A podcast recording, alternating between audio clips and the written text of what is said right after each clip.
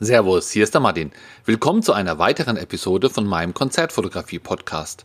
Du bekommst hier wöchentlich Tipps und Anregungen, wie du die Qualität deiner Konzertbilder und deiner Abläufe bei der Konzertfotografie immer mehr verbessern kannst. Und zwar ohne, dass du dir für viel Geld neue Kameras oder neue Objektive kaufen musst. Heute geht's mal um das Thema CO2-Bilanz ja, CO2-neutral fotografieren. Wie viel CO2 entsteht überhaupt bei einem Konzertbild?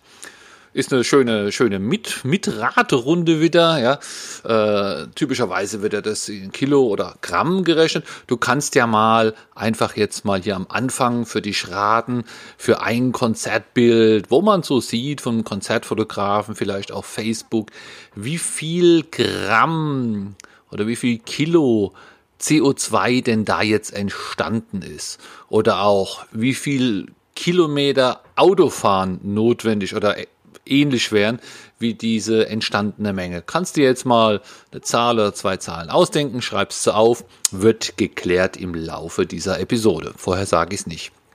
So, Vorher ab mal ein bisschen zu den Überlegungen, wie man sowas ausrechnet. Das eine ist natürlich, man kann versuchen, das zu messen. Ja, man äh, nimmt einen Konzertfotograf und schickt den los und alles, was er macht, äh, wird protokolliert.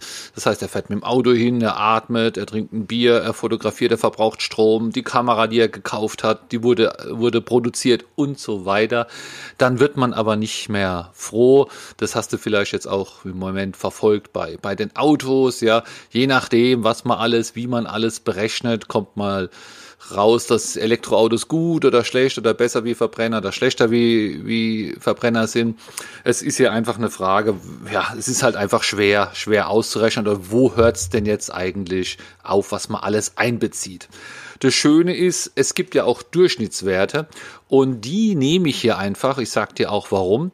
Äh, ja, wenn jetzt ein, die meisten Konzertfotografen sind Hobbyfotografen und ja, die sind halt auch alle irgendwie Durchschnitt hier in Deutschland, zumindest äh, ja, Durchschnitt ist man immer, oder man kann Durchschnittswerte nehmen. Und das heißt, wenn die jetzt auf ein Konzert gehen und fotografieren dort, dann hätten die an dem Abend vielleicht auch irgendwas anderes gemacht. Vielleicht wären sie auch aufs Konzert und hätten nicht fotografiert. Wenn die dort ein Bier trinken, das hätten sie auch äh, getrunken an dem Abend. Wenn sie kein Konzert gesehen hätten, wenn sie am PC sitzen und Bilder bearbeiten, wenn sie es nicht gemacht hätten, dann hätten sie vielleicht am PC ein Spiel gespielt oder rumgesurft. Also die, die Tätigkeiten, die man da hat als Konzertfotograf, das passt eigentlich ganz gut bei Privaten auch ins, ins Hobby rein. Das ist der tägliche Ablauf, den man hat und deswegen kann man hier die Durchschnittswerte ganz gut nehmen. Es würde nicht gehen, wenn jetzt dein Hobby ist, äh, Rackrennen fahren oder sowas, ja, dann würdest du da viel mehr verbrauchen wie eine Durchschnittsperson.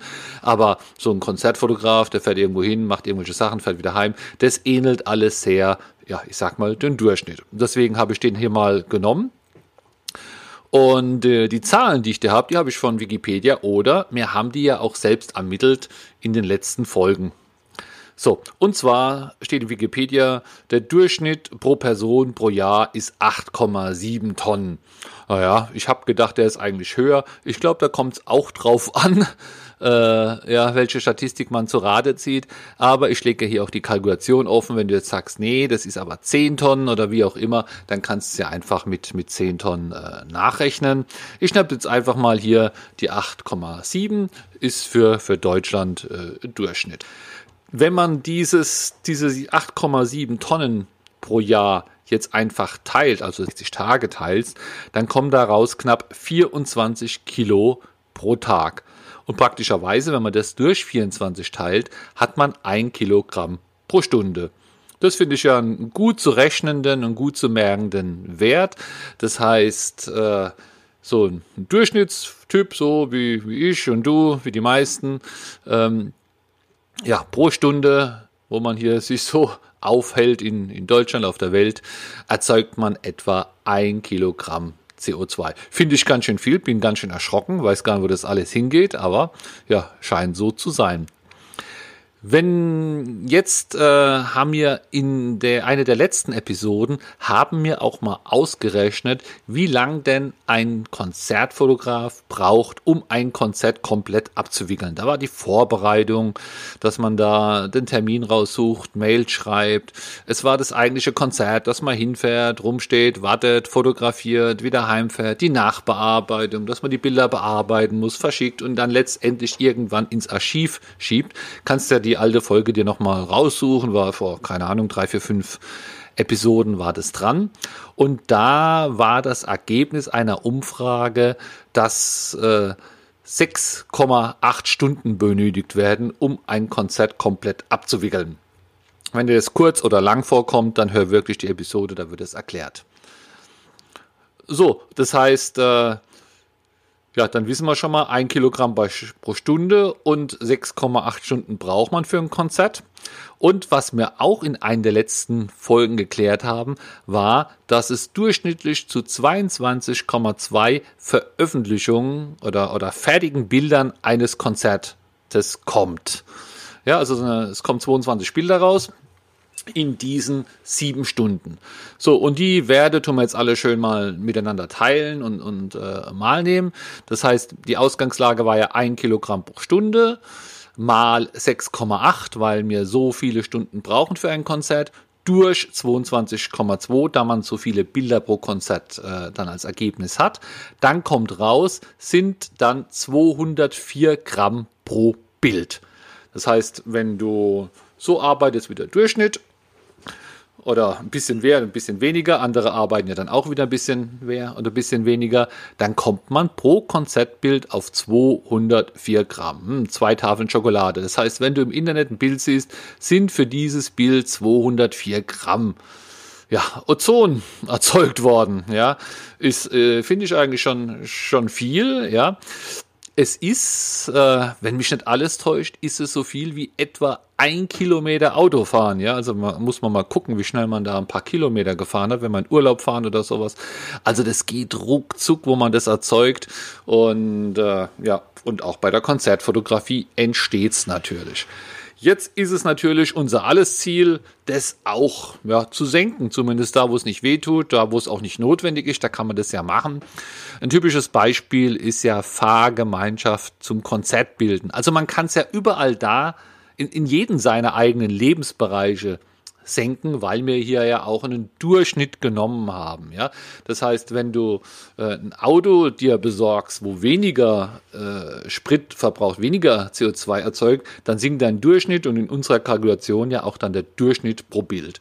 Aber wenn du jetzt sagst, nee, ich will jetzt heute kein neues Auto kaufen, habe ich gestern erst, dann eine Fahrgemeinschaft. Ich mache oft mit Kollegen Fahrgemeinschaften, das ist eine, eine effiziente Sache, äh, auch wenn man vielleicht ein paar Minuten vorher koordinieren muss oder zum Treffen Treffpunkt fahren muss, wenn es in Summe dann weniger ist, wie wenn beide gefahren werden, äh, ja, dann hat man da mehr Spaß unterwegs, man kann sich unterhalten und äh, ja, man spart ja auch äh, Ozon. Oder man sollte auch mal überlegen, ob es wirklich notwendig ist, ja jetzt hier ein Konzert wirklich zu fotografieren, ob man jetzt wirklich hier 300 Kilometer fahren muss, nur um diese Band zu fotografieren, die man vielleicht schon zehnmal fotografieren hat. Aber ja, da will ich keinen beeinflussen. Das muss ja jeder für, für sich selbst entscheiden, wie man da seine, seine Zeit verbringt. Gerade bei den Hobbyfotografen ist es ja Freizeit. Ähm, aber wäre halt hier eine Möglichkeit, dass man sagt, naja gut, dann lasse ich mal eins ausfallen. Eine total easy Aktion oder was total einfach ist, äh, den, die CO2-Bilanz von Konzert Bildern zu verbessern, ist es, äh, Ökostrom einzukaufen. Ne? Ich habe gewechselt vom An Anbieter, ich habe geguckt hier, was gibt's äh, für Angebote, gibt ja diese Vergleichsportale und dann habe ich einen gefunden, der war Ökostrom und billiger gleichzeitig wie mein aktueller Strompreis. Habe ich gemeint, ja gut, dann spare ich was, tu was Gutes für die Umwelt, mache ich das. Also bei mir ist es dann theoretisch nicht der, der Durchschnitt, sondern das könnte leicht unterm Durchschnitt sein, wenn ich jetzt nur den Ökostrom betrachte, aber vielleicht habe ich ein Auto, wo mehr verbraucht oder sowas. Ähm, ja, und was natürlich schon damals bei der Episode richtig aufgefallen ist, dass 6,8 Stunden Arbeiten für ein Konzert, das ist schon lang, ja. Äh, Wäre natürlich cool, wenn man diese Zeit verkürzen, wür verkürzen würde, wenn man da keine drei Stunden Bildschirmarbeit drin hat oder zwei, sondern nur noch die Hälfte, dann würde man da einfach auch weniger Strom oder weniger Energie verbrauchen. Jetzt ist es aber auch so, ja, äh, man muss natürlich schauen, wenn man jetzt Zeit spart oder weniger Zeit verbraucht, ja, was macht man denn sonst mit der Zeit? Ja, es bringt jetzt nichts, wenn du sagst, ja, super, jetzt habe ich mich verbessert, dass ich hier eine Stunde schneller fertig bin und diese Stunde nutze ich jetzt um, ja, was, was ist denn so typisch, äh, wo viel CO2 erzeugt? Ja, nutze ich jetzt, um, um spazieren zu fahren. Ja, das bringt dann nichts. Man müsste dann diese Zeit, die man gewinnt, mit einer Tätigkeit verbringen, die weniger Energie verbraucht, wie ja, am PC zu sitzen. Also ja, ein Spaziergang oder mal Sport machen oder sowas. Wobei ich da auch nicht so genau weiß, wie viel denn jetzt da wirklich drauf geht.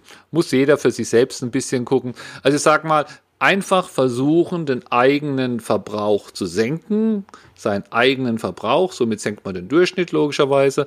Und wenn man den eigenen Verbrauch senkt, wie man so, so vor sich hinlebt, so einfach die, die ganz normalen Sachen, heizen, essen, fahren, Urlaub, wenn man das alles reduziert, äh, dann und diese Rechnung dann wieder macht auf die eigenen Werte, dann passt es auch, dass man da weniger CO2 für ein Konzertbild verbraucht.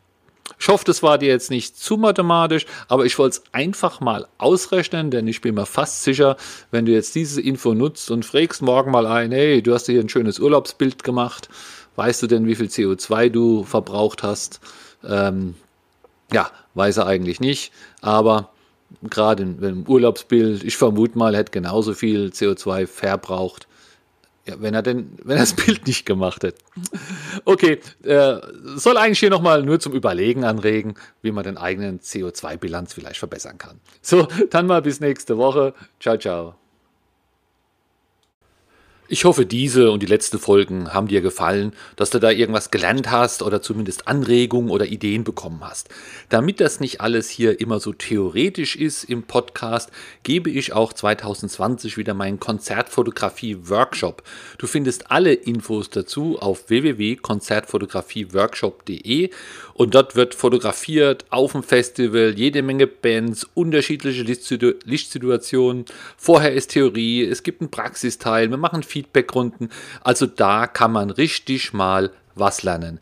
Schau dir es an auf www.konzertfotografieworkshop.de.